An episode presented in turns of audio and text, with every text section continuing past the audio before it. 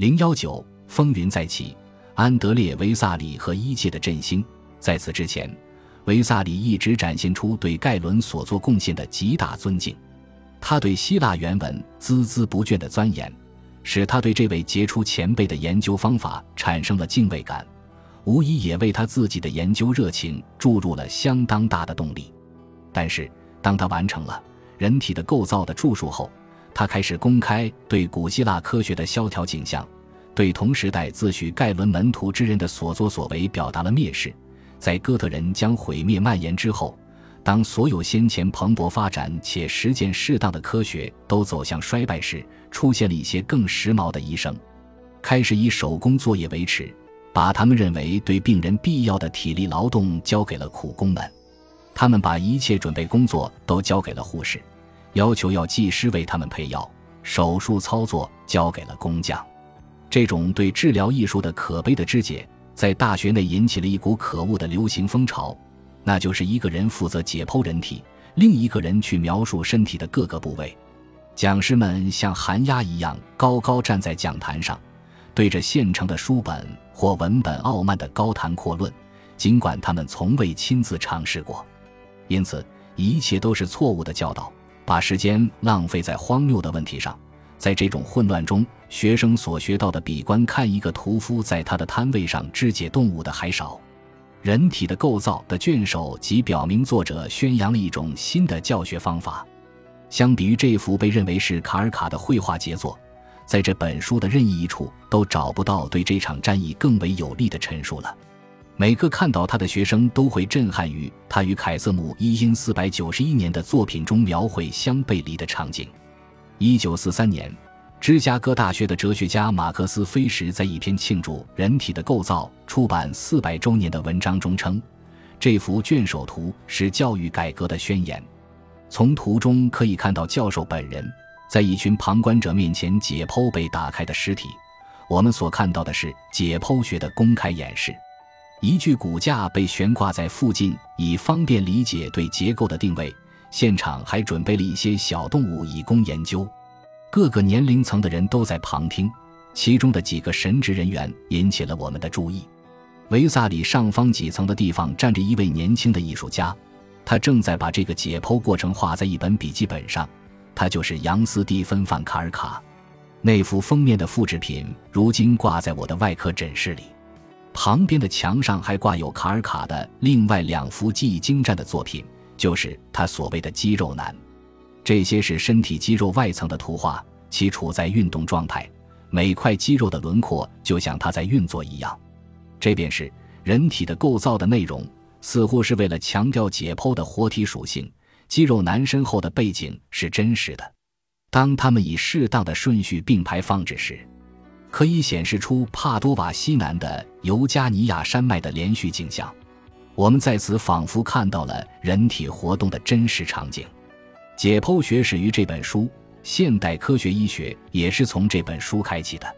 如果说人体的构造的印版是精确和工艺的杰作，那么在当时，这本书就是教育学的胜利之作。尽管有时闻风生硬。但维萨里通常以对话的方式直接与读者交流，而且他对材料的组织非常出色，有助于克服语言晦涩所带来的问题。这也表明他对学生需求的了解。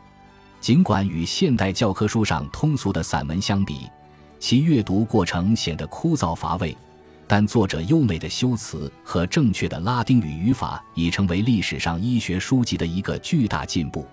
翻译维萨里文本的著名翻译家体，阿尔林德写道：“他的文笔在文艺复兴时期拉丁风格的思想家之中称得上是最好的。书中没有早期作家为了掩盖无知的圆滑声明和含糊其辞。人体的构造的特点是对详细的文字描述一丝不苟，并在每一幅精准的插图中加上有关重要结构特征的页边注释。”从未有过如此精确的解剖图画，也从未有一本医学书籍将所有的结构部分如此完美的结合在一起。这是文字和图片的完美结合。维萨里告诉读者，他们必须亲自解剖，并提供了相应的指导说明。自相矛盾的一点的是，他的书如此博大精深，而图像也如立体般清晰，似乎单凭这本书就能掌握解剖学这门学科，因此读者无需遵照他的建议。安德烈·维萨里知道，他的人体的构造是思想史上的伟大转折点之一。为出版做准备的热切步伐，对生产的每一个细节的强迫式关注，与艺术家和印刷者合作的挑剔选择。以及他对最终结果各个方面的一丝不苟的审查，都充分证明了他即将向医学界赠送一份极具价值的礼物。他也意识到，他向读者展示的身体内脏，并不是他书目中唯一呈现的身体结构，还有他的内心。他正在向每一个愿意翻阅这本书的评论家和诋毁者展示自己的本心。在他二十八岁的时候，他对自己的未来进行了一次非常冒险的赌注。在这成败关键之时，维萨里自然寻找了最娴熟的工匠来协助他的生产工作。由于最出色的木板画师多来自威尼斯，因此他把他珍贵的插图托付给了其中的一位。虽然我们不知道那个人的名字，但其作品的质量和他们在二十世纪仍然相对完好的事实肯定了他的能力。最后，人类抹去了大自然无法消除的印记。在一九四四年七月十六日的一次盟军空袭中，那片曾幸存的街区以及存放木板画的慕尼黑大学图书馆同时被摧毁。一五四二年八月，所有要出版的作品至此都已经完成。从维萨里在巴塞尔高级印刷厂的经历中，他知道他必须前往那座城市拜访乔安妮·奥波里纳斯的出版社。这些木板画被仔细的包装并贴上标签。附以详细的说明书，被捆在骡子的后背上，之后开启了漫长而危险的旅程，一路越过了阿尔卑斯山。不久，维萨里紧随其后抵达，一直留在巴塞尔，直到他对工作的准确性和进度感到满意。当他在那里的时候，他和他的后辈碰巧成为当地一场婚姻不和事件的幸运受益者。一名重婚者为了简化他的家庭生活而谋杀了他的第一任妻子。从而被当局处决。刽子手刚从恶人肿胀的脖子上取下绳索，尸体就被送到这位到访的解剖学者面前进行公开解剖，然后进行骨架重建。今天，在巴塞尔大学的解剖研究所仍然可以看到这名不和谐婚姻者的一部分骨架。人体的构造的印刷工作于1543年6月完成。这本书有663页。包括十一张大幅木版图和近三百幅其他插图。当它在八月上市时，立即被认定为书籍制造艺术中的划时代事件。